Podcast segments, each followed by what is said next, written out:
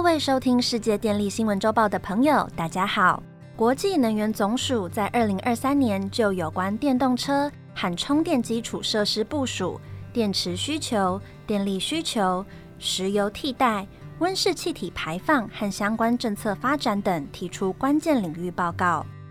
这份报告从中国、欧洲和美国等电动汽车的主要市场来吸取经验。分析有关电动车政策框架和市场体系的相关资讯，提供政策制定者和利害关系人作为参考。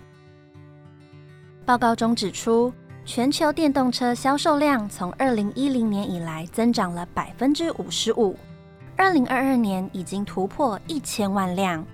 就连以摩托车为主要代步工具的新兴经济体，例如印度、印尼和泰国等国。近年来，在电动车销售也有大幅成长。二零二二年，在中国和印度市场，电动两轮车和电动三轮车已经普遍化了。另外，电动巴士的销售也在持续增加。预计卡车将会是下一个销售成长的车种。这说明了交通电气化不是仅只有汽车而已。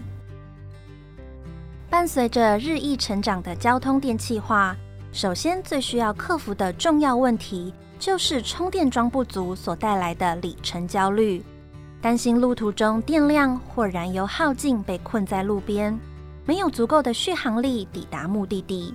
这样的焦虑是有道理的。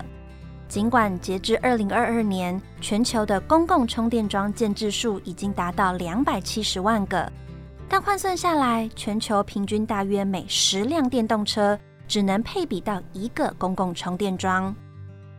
所以，若要解决里程焦虑的问题，公共充电桩的增建势在必行。而为了因应充电桩需求的增加，对电力产业而言，将是个值得重视的议题。电动车的电力来源补充，不外乎换电或充电。若是以换电方式来补充电动车的电力来源，随着电池数量的增加，终有一日，现今主流的电池料源，像是锂、钴、镍等金属元素将会用尽。也因为台湾并非处于电池料源生产所需的稀有金属元素矿产资源相对丰富的区域，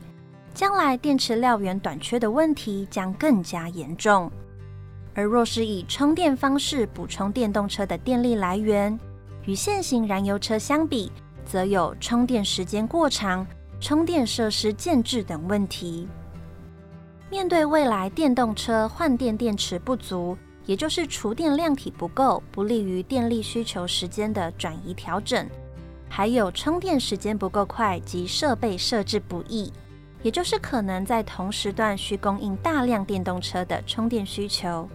这些情况所需增设充电站与电力需求的增长，都对未来电力产业在电力调度上产生不小的挑战。二零二二年，全球电动汽车消耗约一百一十太瓦小时的电，这大约相当于荷兰目前的总用电需求。国际能源总署预估到二零三零年，电动汽车的用电需求，以既定政策情境来估计。将达到九百五十太瓦小时以上，而若改以宣布承诺情境来估计，将会达到一千一百五十太瓦小时以上。无论是采用上述何种情境推估，都比二零二二年增加将近十倍的用电需求。尽管这在二零三零年全球最终用电所占的比例不到百分之四，但电动车的发展依然会对整个电力系统造成影响。因此，如何规划电动车的电力基础设施、用电高峰负载管理以及智能充电，将会是影响未来电力系统调度所考量的重要因素，也是值得我们现在就要开始深思的重要议题。以上是本周世界电力新闻周报的整理报道。国际上电力的大小事，我们会持续密切关注，并且跟大家分享。若喜欢我们的频道，欢迎与好朋友分享哦。我们下周再见。